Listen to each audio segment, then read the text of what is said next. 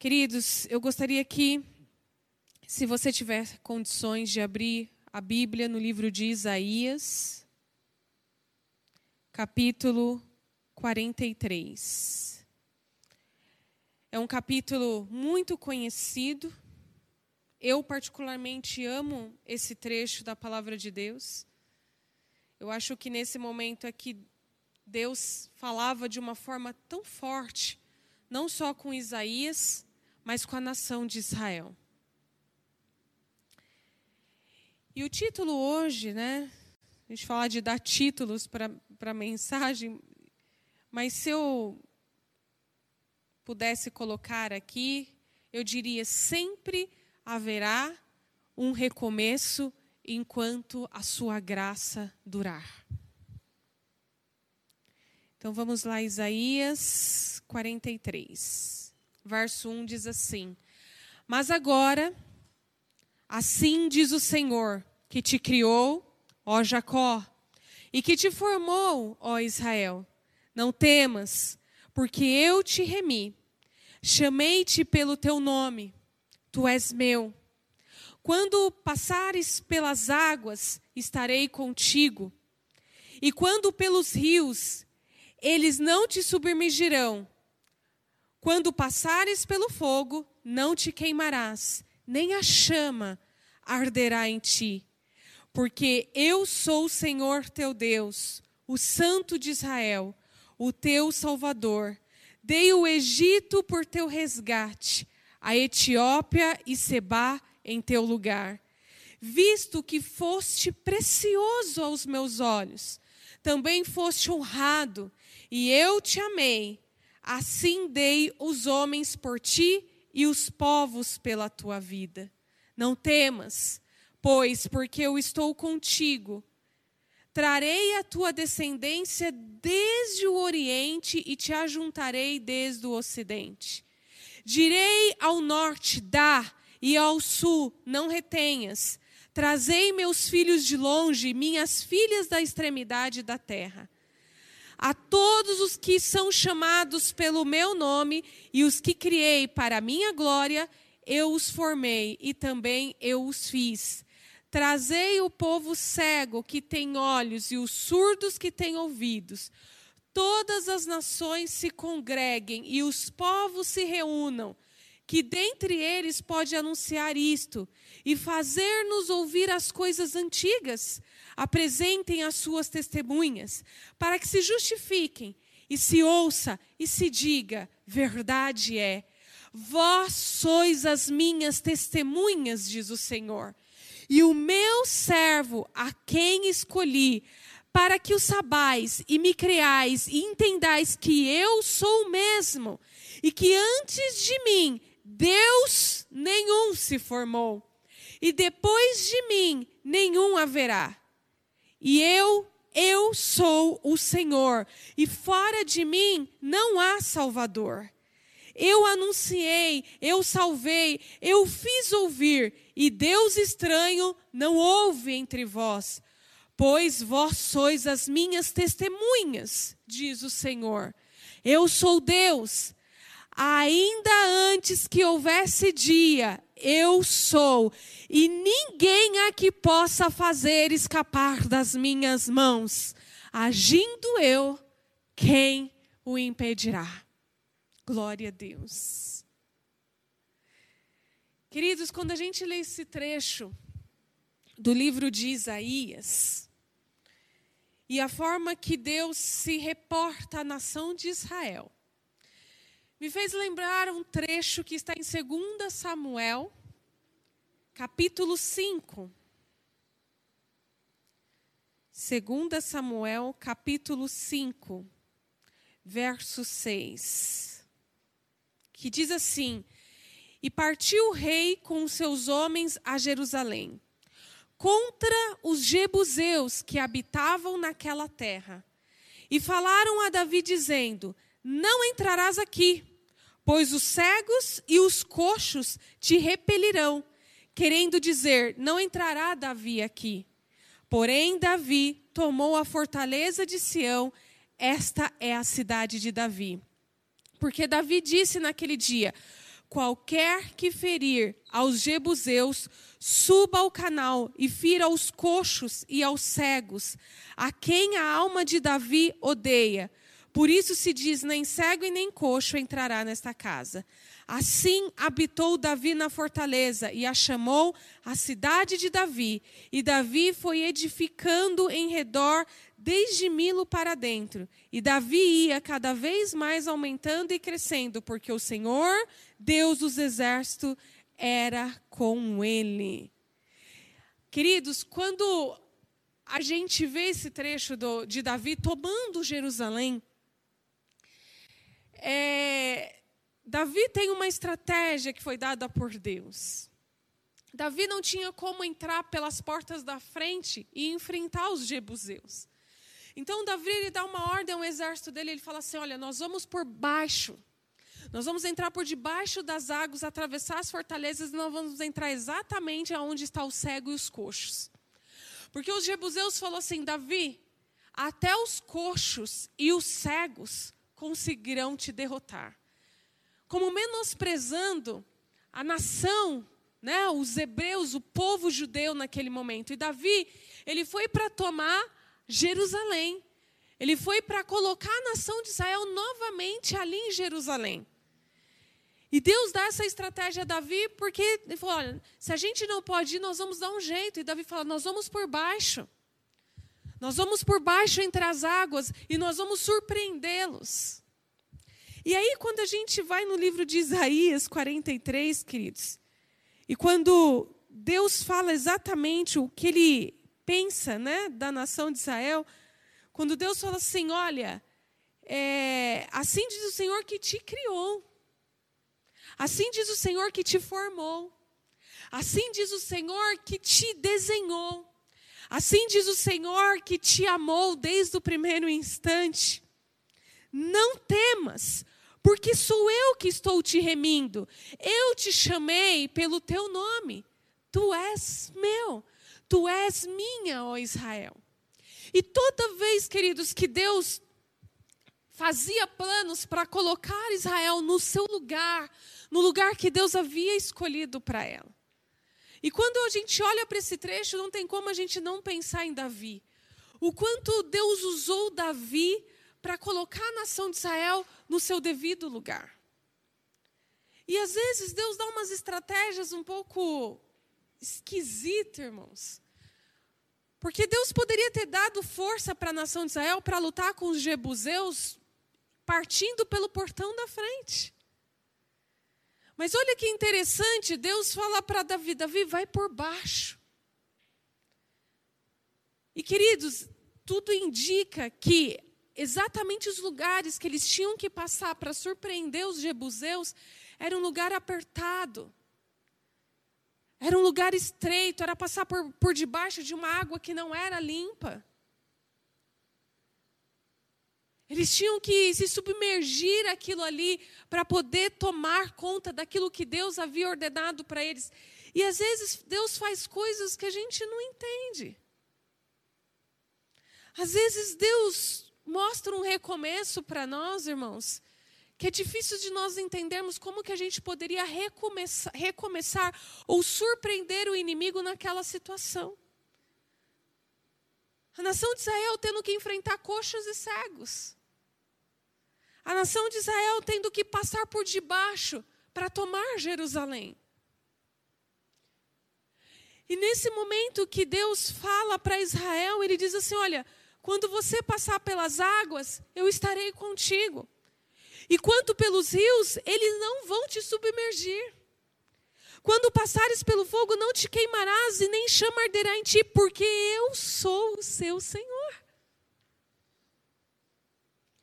Quando a gente vê essa palavra em Isaías 43, queridos, é uma palavra tão resgatadora é uma palavra tão animadora, tão encorajadora. Porém, a gente não tem como pensar qual era a situação, a situação da nação de Israel aqui. Era uma situação opressora. Era uma situação que eles estavam em cativo. Era uma situação que eles estavam escravizados. Mas Deus estava dizendo para eles: olha, vocês vão passar pelas águas? passem. Mas tenha uma certeza, eu vou estar contigo. Olha, vocês vão ter que enfrentar os rios. Mas não se preocupe, porque eles não vão te submergir.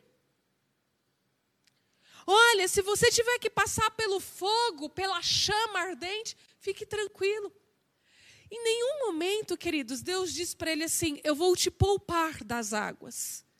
Eu vou te poupar dos rios. Eu vou te poupar do fogo. Não, Deus disse: se você tiver que passar, segura a onda, porque eu vou estar com você. E quando nós olhamos para toda a história da nação de Israel, Deus nunca poupou a nação. Deus nunca poupou a nação de Israel, irmãos. Se nós olharmos lá para desde o princípio, quem está assistindo aí a novela Gênesis, né?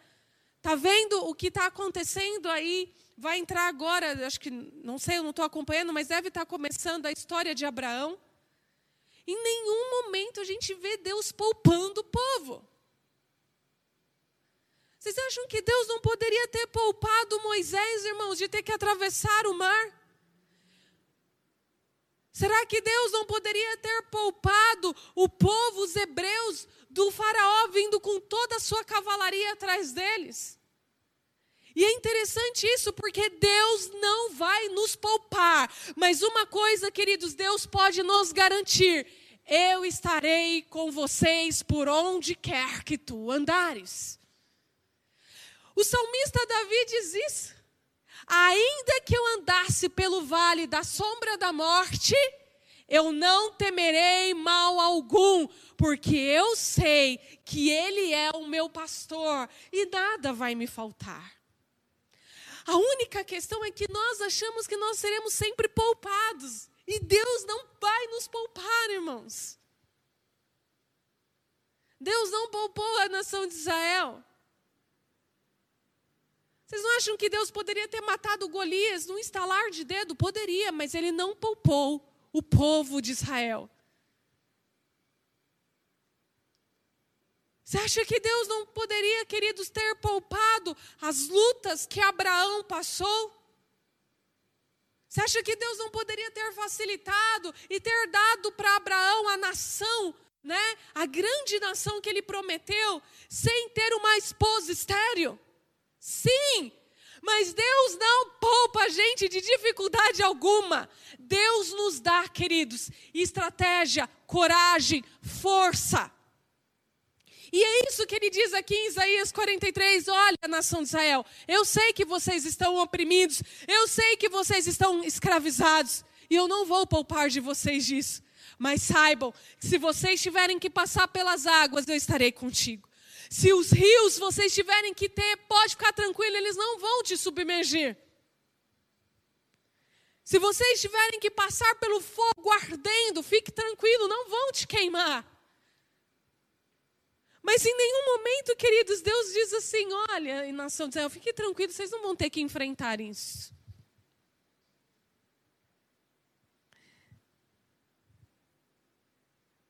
Quando a gente pensa, queridos, naquele versículo, mil cairão ao teu lado, dez mil à tua direita, e tu não serás atingido. Observe o que Deus está dizendo para a gente, queridos. Olha, o choro pode durar uma noite. Deus não está nos poupando. Podem cair diante de você. De repente pode despencar na tua vida um problema grave, de repente pode despencar na tua vida uma batalha terrível.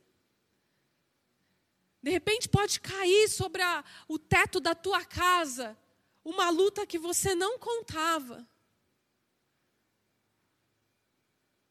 Mas Deus está dizendo: fique em paz, porque você não vai ser atingido. Quando Deus fala que o nosso choro pode durar uma noite inteira, queridos, era muito mais fácil não ter o choro. Deus não vai nos poupar do choro, mas Ele diz para a gente: fique em paz, porque o amanhecer virá e junto com ela a minha alegria que te fortalecerá.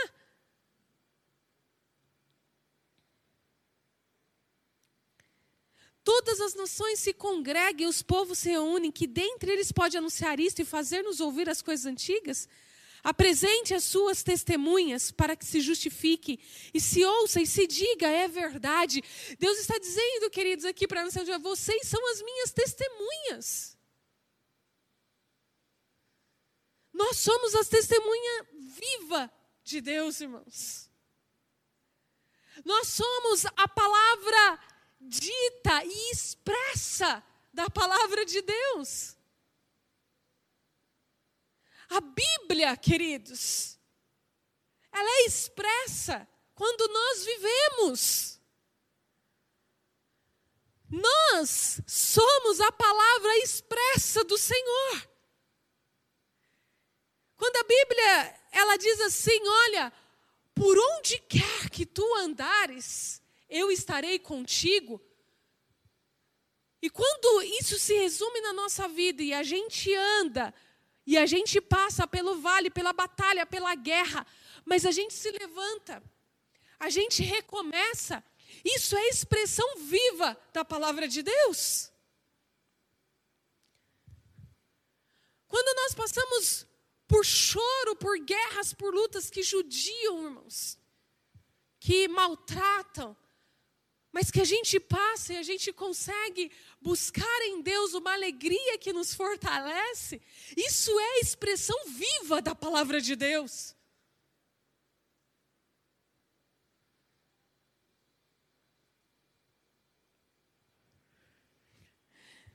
Quando Davi olhou para Jerusalém e falou: Eu vou levar a arca de volta para lá. Nós vamos tomar a Jerusalém de novo. E existia um povo lá, os jebuseus, queridos.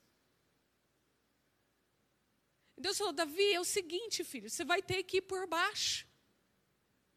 E Davi começa a ir com o seu exército se arrastando por baixo, passando debaixo daquelas águas. Oh, irmãos, a gente falou: será que Deus não poderia ter entregue Jerusalém para Davi de uma forma mais tranquila? Poderia, porque Deus, queridos, é infinitamente mais. Mas Deus não vai nos poupar.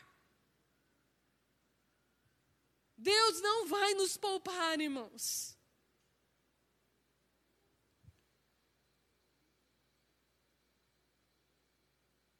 Mas sabe o que é mais impressionante disso? É que todo filho de Deus, irmãos, tem uma forma inexplicável de recomeçar. Todo filho de Deus tem uma forma inexplicável e surpreendente de se superar. Da gente dizer, caraca, como que como que essa pessoa consegue levantar e consegue continuar a viver e a lutar e a batalhar? Porque Deus faz isso conosco. Deus trabalha com a gente dessa forma, queridos. A nação de Israel teve que tomar Jerusalém de uma forma estreita teve que recomeçar novamente, levar a arca da aliança de volta para lá, e não foi um trabalho fácil. Todo recomeço não é fácil. Olha para Neemias, queridos, reconstituindo os muros de Jerusalém. Olha o que Neemias teve que fazer, o recomeço dele, o quanto ele foi afrontado. Olha para Isaías. O quanto que Isaías teve que profetizar, o quanto que Isaías teve que ser tratado para receber, queridos, as profecias do Messias. A nossa vida, queridos, é um eterno recomeço, por quê? Porque é rompendo em fé que nós vivemos nesse mundo. É recomeçando. É isso que Deus está dizendo aqui, ó, ainda antes que houvesse dia, eu sou, e ninguém há que possa fazer escapar das minhas mãos, agindo eu, quem há de impedir? E ponto final, é nisso que nós temos que crer, e é por isso, queridos, que a gente tem uma força sobrenatural de recomeçar a nossa vida. É isso que nos fortalece, queridos e nos encoraja. O que é que fez, irmão, queridos, Josué pegar todo aquele povo e marchar e dar voltas ali durante as muralhas de Jericó. Quando Josué se deu por sozinho, sem Moisés, tendo que recomeçar, tendo que se colocar e se impor diante do povo. É assim. A nossa vida é assim, queridos. E é rompendo em fé que nós vamos viver, e isso é a batalha da igreja.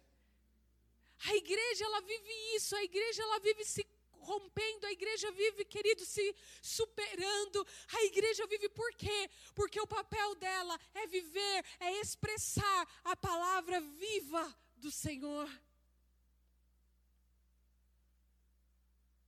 Nós seremos aterrorizados? Seremos, queridos, porque Deus não vai nos poupar. Nós teremos medo? Teremos, porque Deus não vai nos poupar. Nós teremos que enfrentar as tempestades, teremos. Deus não vai nos poupar. Nós sentiremos a água tomar o nosso nariz e faltar o fôlego, sentiremos, porque Deus não vai nos poupar.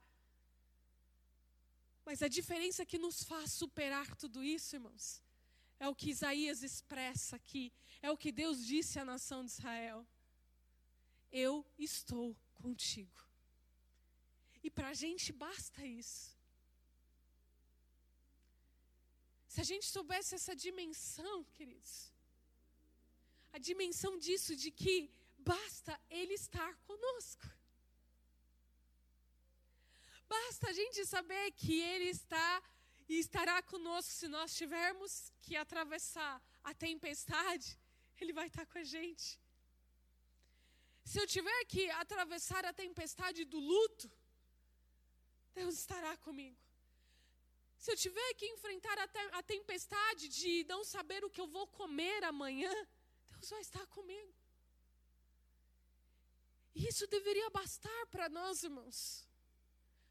Porque era o que bastava para o povo de Israel.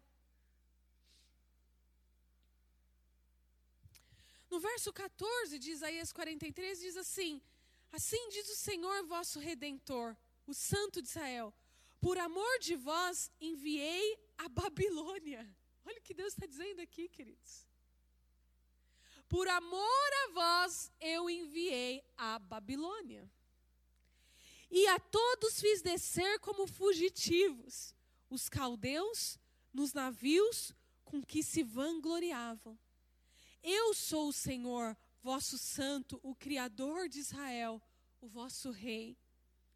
Assim diz o Senhor, o que preparou no mar um caminho, e nas águas impetuosas uma vereda. O que fez sair o carro e o cavalo, o exército e a força, eles juntamente se deitaram e nunca se levantarão, estão extintos, como um pavio se apagam. Não vos lembrei das coisas passadas, nem considereis as antigas. Eis que faço uma coisa nova, agora sairá a luz, porventura não a percebeis? Eis que porei, oh aleluias, um caminho no deserto e rios no ermo. É tão lindo isso, queridos. Olha que interessante que Deus está dizendo aqui para o profeta Isaías, para a nação de Israel: Eis que faço uma coisa nova, agora sairá a luz, porventura não a percebeis? Deus está dizendo aqui: eis que vocês não precisarão estar no deserto. É isso que Deus está dizendo aí, irmãos? Eis que eu não vou deixar vocês atravessarem o deserto. Não. Deus está dizendo assim: Eis que porei um caminho no deserto e rios no ermo. Deus não está dizendo que vai nos livrar do deserto.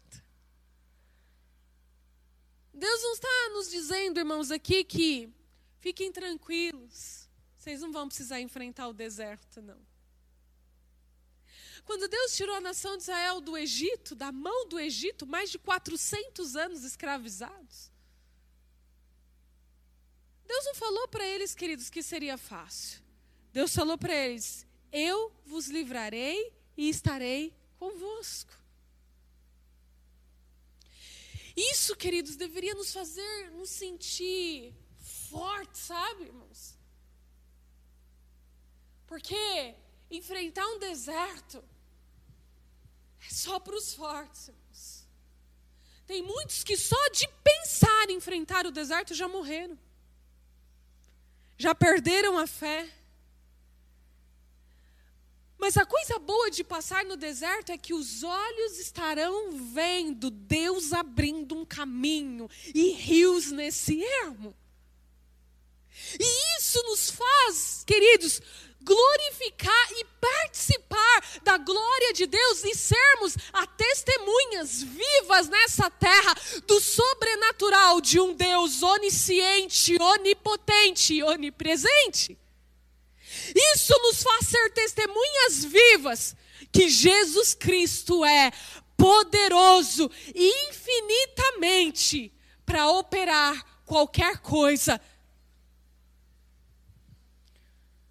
Quando Deus estava dizendo isso aqui para a nação de Israel, ó, oh, nação de Israel, vocês vão enfrentar o deserto sim, porque eu não vou poupar vocês do deserto, mas saibam de uma coisa, eu vou abrir um caminho para vocês. Irmãos, eu prefiro o deserto com um caminho aberto para o Senhor do que estar num oásis sem direção e orientação nenhuma. Eu prefiro o deserto e ver Deus abrindo rios nesse ermo do que estar num oásis gozando e participando de só coisas boas, mas não entender e não participar da glória de Deus.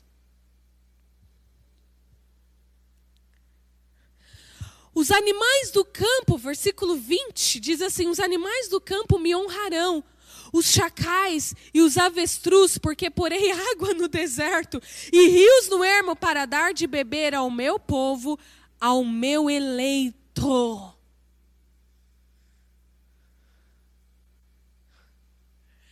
Você sabe, queridos, que quando eu olho para Elias, destruindo todo e envergonhando todos os deuses de Baal, todos os profetas de Baal, aquilo não foi a maior glória de Deus na vida de Elias. A maior glória de Deus na vida de Elias foi ele no deserto, dentro da caverna, sendo alimentado pelos corvos Ali foi a maior manifestação da glória de Deus na vida de Elias. Porque o maior gozo não é a vitória. O maior gozo, irmãos, é ser tratado por Deus no deserto. É não ver esperança, caminho e luz, mas saber que este Deus vai abrir um caminho e rios nesse ermo. Às vezes, queridos, a gente passa por situações na vida que a gente fala assim, Senhor, que prova é essa que eu estou vivendo? Mas é aí que a gente vê, queridos, o quanto Deus zela por nós. Porque naquele momento que Elias destruía ali os profetas de Baal, Elias estava cheio. Elias estava raça cheio, sabe, irmãos? Elias estava naquele ápice de gozo, de vitória. Mas lá dentro da caverna, Elias estava um zero. Elias estava nada, Elias estava se sentindo massacrado, Elias estava com medo, Elias estava desesperado, Elias estava apavorado. E veio vindo o corvo, trazendo na ponta do teu bico pão e água para te alimentar. Irmãos, só Deus faz essas coisas.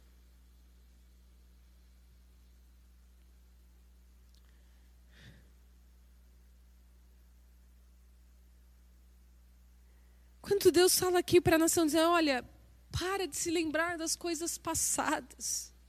Não considere as antigas.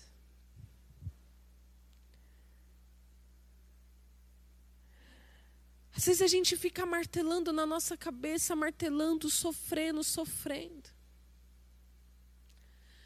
Às vezes, queridos, a gente a gente desvia do deserto porque a gente quer o caminho, os atalhos mais fáceis.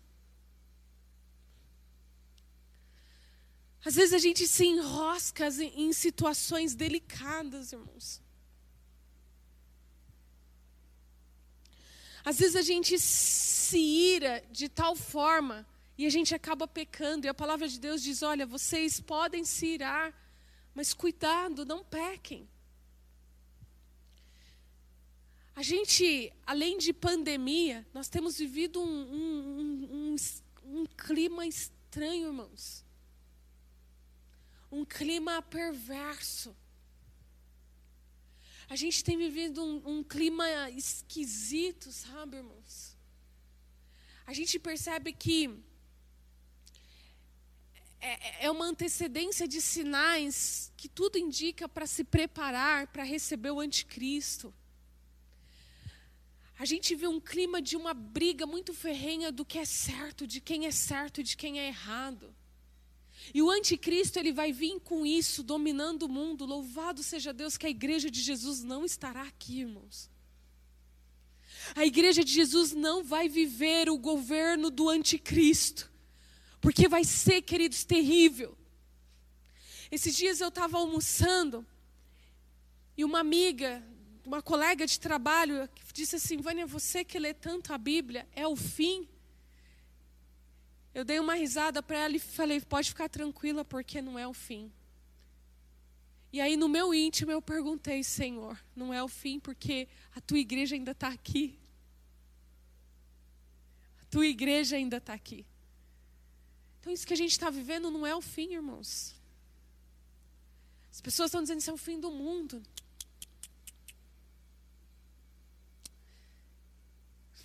Isso é uma esperança para o mundo, queridos, porque a igreja de Jesus está aqui ainda. O dia que ela não estiver mais, aí, aí o mundo precisa se preocupar. Cuidado, a igreja, queridos, ela precisa tomar muito cuidado. Você sabe que quando a gente olha para a igreja primitiva, irmãos, quando a gente vê Paulo e Silas na prisão, Pedro, as correntes caindo, as prisões, né? Deus não livrou esse povo do deserto, queridos. Deus não livrou esse povo da luta. Deus não livrou essas pessoas das guerras. Deus não livrou Paulo, irmãos, de ser preso. Deus não livrou Paulo de ser açoitado. Deus não livrou, Deus não poupou. Mania essa nossa de acharmos que nós seremos poupados. Nós não seremos poupados, irmãos. Mas a diferença desse povo é que eles sabiam qual era o papel deles, eles sabiam do que e por que eles estavam ali, e eles entendiam que o Deus Todo-Poderoso estava com eles, ainda que estivessem na prisão, no calabouço de um navio, açoitado, prestes para serem cortados as suas cabeças, entregue nas arenas. Deus estaria com eles.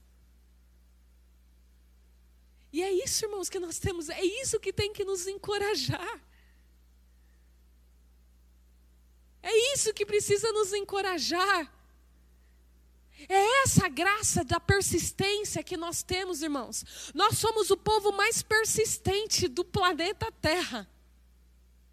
Nós somos um povo que caímos, porque o cair está na nossa carne, mas somos um povo que somos levantados por Deus. Nós não seremos consumidos pela morte, irmãos. Nós não seremos consumidos pelo inferno.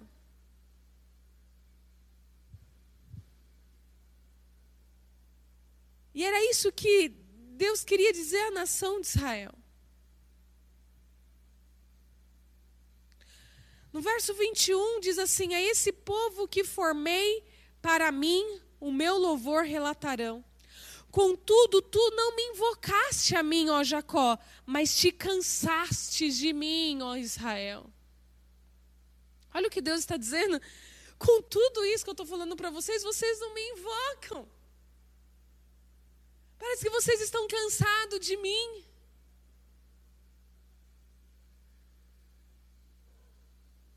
Queridos, às vezes nós estamos caindo numa, numa cilada tão perigosa, que foi a mesma cilada que a igreja primitiva caiu.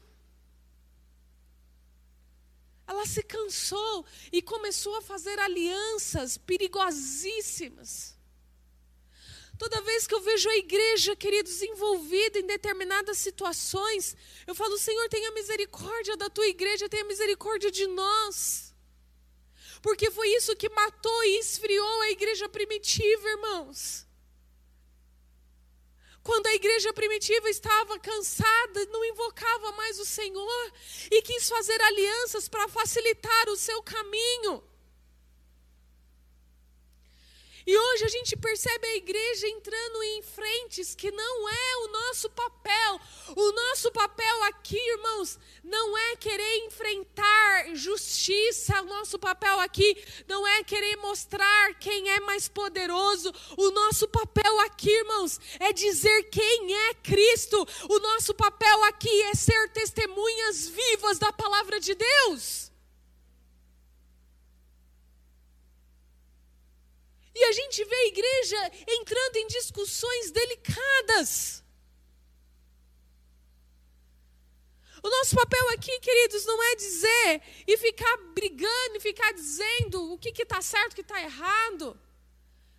Eu vejo, às vezes, os filhos de Deus entrando em algumas conversas delicadas, irmãos, e a gente começa a perceber que caminho que a igreja está tomando.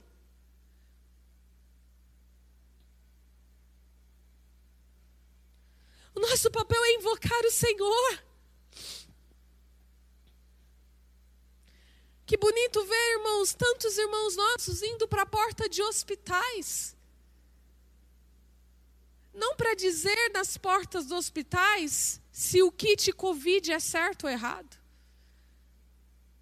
Não para ir nas portas dos hospitais para dizer se toma vacina da China ou toma vacina da Pfizer ou toma essa. Não! O nosso papel é invocar o Senhor. O nosso papel é dizer: olha, Jesus é o caminho, a verdade e a vida. E quem estiver aqui não perecerá. E não é perecer de carne, irmãos, é perecer de alma e espírito.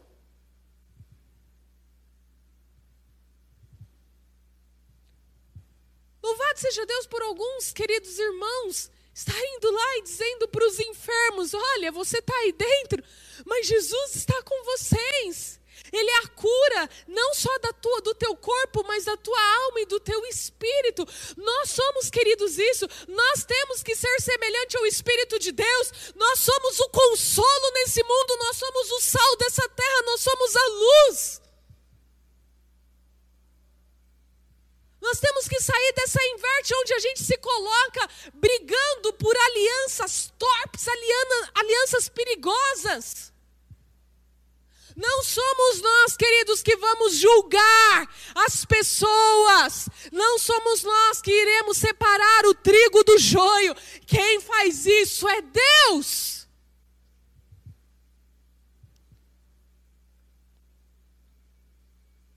A igreja não foi chamada para ser interlocutora política.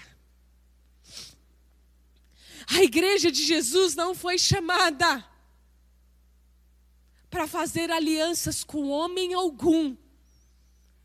A igreja de Jesus está nessa terra, irmãos, para pregar as boas novas. A igreja de Jesus não está aqui para dizer se um poder do nosso país, seja executivo, judiciário, legislativo, quem é certo e quem é errado. A igreja de Jesus está aqui para dizer: ora vem, Senhor Jesus, ó oh, Maranata, preparem-se, se arrependam, porque o Rei está voltando. Nós estamos aqui, irmãos, para invocar ao Rei dos Reis, ao Senhor dos Senhores.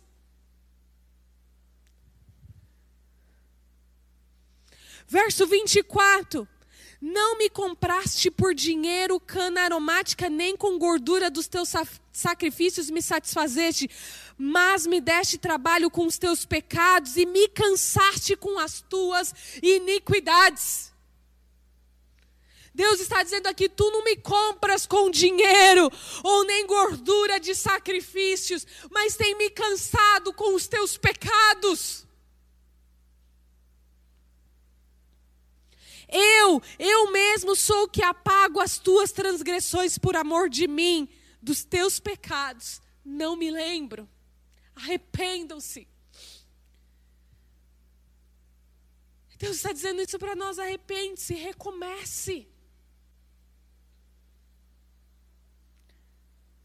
Faze-me lembrar, entremos juntos em juízo, conta tu as tuas razões para que te possa justificar. Teu primeiro pai pecou e os teus intérpretes prevaquiraram contra mim. Por isso profanei aos príncipes do santuário e entreguei Jacó ao anátame Israel ao opróbrio. Um dia seremos entregues ao juízo de Deus, irmãos. Então nós não precisamos fazer juízo algum. Vamos pregar. Vamos ser as testemunhas vivas. Vamos estar aqui pregando as boas novas, irmãos. Deuteronômio 31, 6 diz: Sejam fortes e corajosos, não tenham medo e nem, fi, nem fiquem apavorados por causa delas, pois o Senhor, o seu Deus, vai com vocês, nunca os deixará, nunca os abandonará.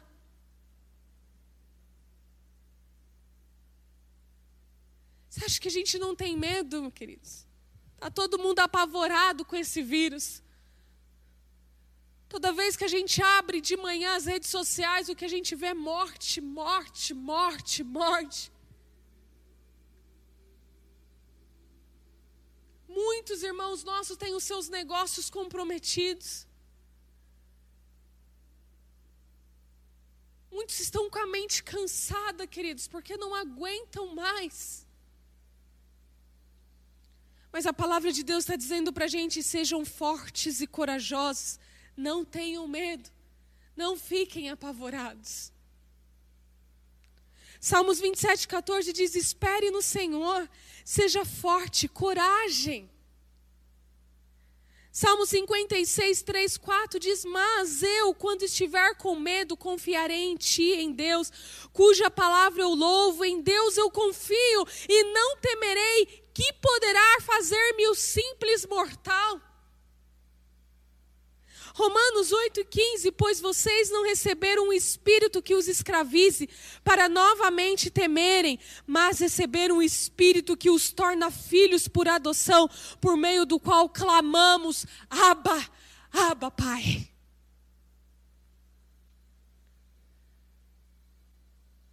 Sejam corajosos, queridos, é isso que Deus está dizendo me invoquem, clame a mim e eu inclinarei para vocês os meus ouvidos. Deus não está nos poupando de nada, mas Ele diz: Eu vou estar contigo por onde quer que tu andares. Se vocês forem para o mais fundo, para o vale da sombra da morte, eu estarei com vocês. Se vocês estiverem na caverna, como Elias estava, eu sou o sustento de vocês. Se vocês estiverem no leito de hospital, fiquem tranquilos, eu estou com vocês. Muitos de nós, irmãos, se entristecemos com a morte do Lázaro. Rodou nas redes sociais o, o vídeo dele minutos antes de ser entubado. O que nos assegura é só Deus, queridos.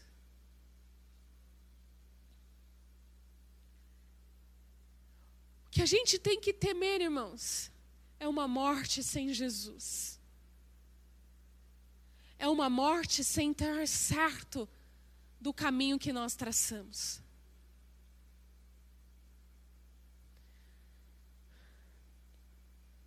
Uma canção que eu tenho cantado muito nesses últimos dias e louvado. Porque talvez muitos de nós, irmãos, não temos como realmente ficar enclausurados dentro das nossas casas ali, protegidos. Talvez muitos de nós temos que sair como eu tenho saído todos os dias para trabalhar. Estou sujeita ao risco? Estou sim. Estou sujeito a pegar o vírus? Estou sim. Todos os dias.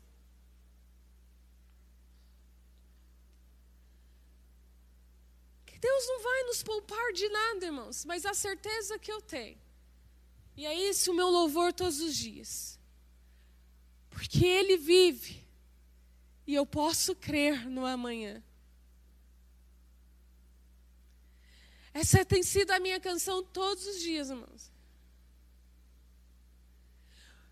Eu acordo dizendo isso, eu vou dormir dizendo isso. Eu estava me preparando agora e dizendo isso, porque Ele vive. Posso crer no amanhã, porque Ele vive. Temor não há, mas eu bem sei,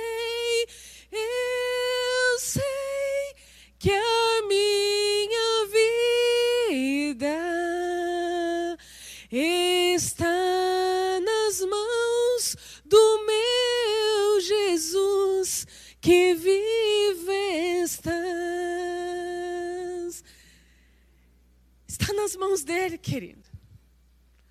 Por isso que a gente tem que se levantar todos os dias, encorajados. Não tema. Não tema, irmãos. Nós vamos ver os jebuseus tomando conta da nossa Jerusalém. E às vezes o único caminho que nos vai fazer tomá-la de novo é o esgoto. Mas não tema se Deus fazer você passar pelo esgoto. Deus está conosco, irmãos. Ele é Emanuel. Pastor, eu tenho medo de morrer. Eu tenho medo de deixar meus filhos, deixar minha família. Queridos, viver é Cristo, morrer é lucro. A gente não tem que temer nada. Deus está conosco. Deus está conosco, irmãos. Deus estava com Lázaro, tenho certeza, no leito de morte.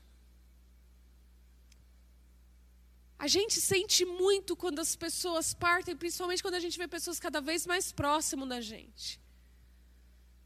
A gente sente temor, a gente fica apavorado. Quando a gente vê que a gente já alcançou mais de 300 mil mortes. Mas o mais terrível de tudo isso, irmãos, é que dentro dessas 300 mil mortes, quantas foram sem conhecer Jesus? Mas as que foram recolhidas pelo Senhor, glória a Deus.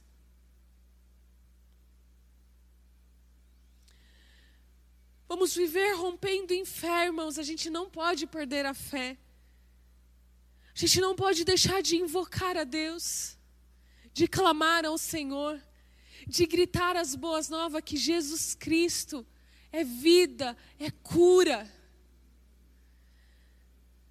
A gente não pode, a gente não sabe o dia de amanhã, mas a gente precisa continuar crendo, porque Ele vive e eu posso dizer que o amanhã pertence ao meu Deus, ao Jeová Jireh. Ele é o meu Deus provedor, é Ele que está provendo tudo. A gente abre a internet, a gente vê a bolsa caindo, o dólar subindo, as indústrias se desvalorizando e a gente fica, Senhor, o que vai ser da minha vida? Como é que eu vou sustentar os meus filhos? Como é que eu vou colocar o pão na mesa, Pai? E se eu ficar desempregado? Oh, Pai, eu estou desempregado, queridos. Deus não vai nos poupar, que a gente ande pelo vale da sombra da morte. Deus está conosco. Ele é o Deus provedor. Deus enviará anjos para te alimentar. Deus colocará anjos na sua vida. Deus enviará corvos e dentro da boca do corvo o pão e a água que vai te sustentar. E se ainda que o nosso corpo morra, Deus enviará anjos para nos resgatar, irmãos. Se eu viver, Ele abrirá caminho. E se eu morrer, Ele me transportará até o encontro dEle. O que, que nós temos que temer? Não vamos temer mal algum, queridos, mas vamos nos encorajar Vamos ouvir o que Deus disse a Josué: Josué, tenha ânimo, não desanime, porque eu estarei contigo. Não vamos temer mal algum, queridos. Ele está conosco. Deus vai abrir um caminho no deserto. Deus vai enviar rios nesse ermo. Deus está conosco, irmãos.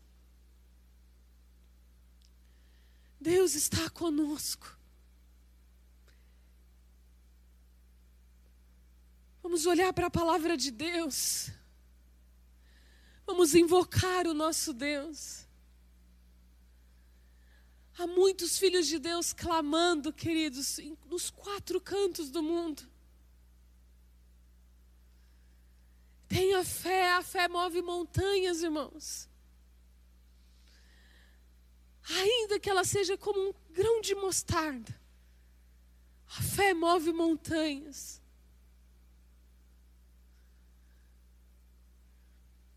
Não chore a morte dos santos, mas se alegre, queridos. Vamos louvar a Deus, vamos glorificá-lo. Se você tem que sair da tua casa todos os dias, pegar ônibus, pegar metrô e falar, pastora, eu chego naquele lugar, chega a me dar pavor. Bota a sua máscara, pega o seu alquinho lá e vai dizendo, Senhor, eu sei que tu estás comigo. Eu não vou ser poupado de nada, mas eu sei que se eu entrar aqui, o Senhor está entrando comigo. Eu sei que se eu passar pelos rios, Senhor, Ele pode alcançar a ponta do meu nariz, mas o Senhor não vai deixar Ele me submergir. Senhor está comigo. Creia, queridos. Pastora, mas tem muitos filhos de Deus morrendo. Queridos, a morte para um filho de Deus é triste para quem fica, mas para ele é a glória, é o lucro. A morte não pode nos parar, a morte não pode nos aterrorizar. Vamos pregar Jesus, irmãos. Vamos pregar Jesus. Nós não estamos aqui para pregar política, nós estamos aqui para pregar ciência, nós estamos aqui para pregar o Evangelho.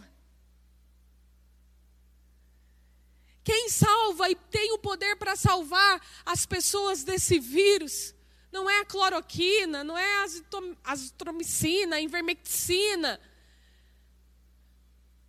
não é a Coronavac, não é a Oxford, não é a Pfizer. Quem tem poder para curar, para livrar, para libertar é Jesus Cristo. E esse é o nosso papel, irmãos. Esse é o nosso papel: é pregar Jesus é dizer: Jesus pode sim, Ele é a cura, Ele é aquele que pode todas as coisas, Ele é o sobrenatural, Ele é o que nos faz atravessar, Ele é aquele que faz andar sobre o mar. Quando Pedro olhou para a água, ele afundou, mas Jesus disse: Pedro, tenha fé, vem, anda, porque eu estou aqui.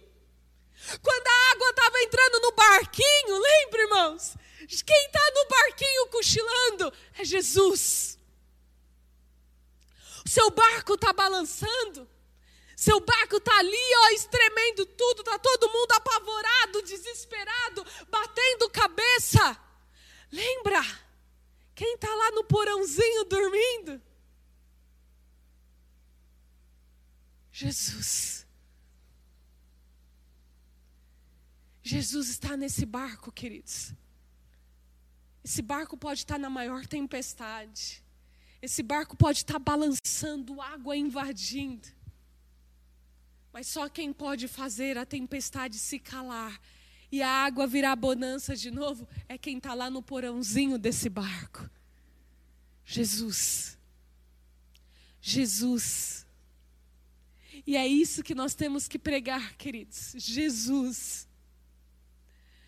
Quando as pessoas vierem, você só dizer isso. O meu kit de sobrevivência é Jesus. O meu kit, a minha vacina é Jesus. Jesus, queridos, é isso que nós temos que pregar. Façamos a nossa parte. Vamos ser prudentes, cautelosos. Vamos seguir os protocolos direitinho, como nós estamos fazendo aqui. A igreja não pode ser aberta. Mas ninguém pode calar, queridos, o Evangelho. E é Ele que nós temos que pregar. É Jesus. Ele é a esperança viva. E nós somos, queridos, a testemunha viva dele. Eu me emociono por falar aqui, queridos, porque o que está nos fazendo sobreviver nesses dias onde a gente não pode se reunir para congregar, onde nós não podemos vir na casa de oração. Saber que podem tirar de nós isso. Mas a palavra de Deus está aqui. Ninguém pode arrancar Jesus de nós.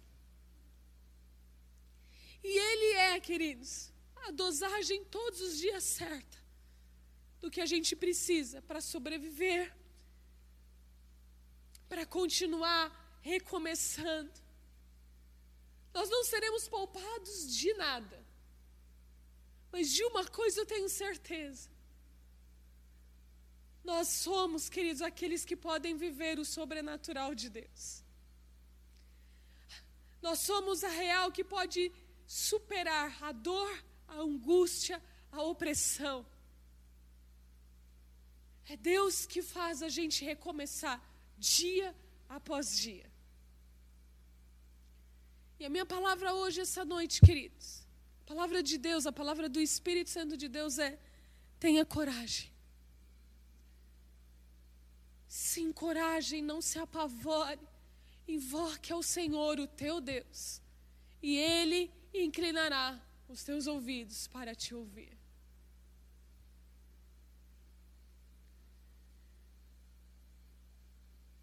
A nação ela pode ser riquíssima, a nação ela pode ter os melhores líderes.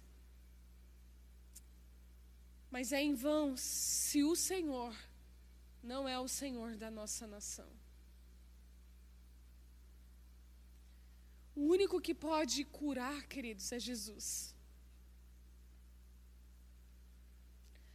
Que essa seja a nossa palavra de todos os dias. Ele vive, queridos. Jesus vive. E isso faz crer todos os dias a gente se levantar, olhar para a nossa vida e a gente dizer: Eu vou novamente enfrentar esse deserto com a plena certeza que Deus abrirá um caminho nele para mim. Amém?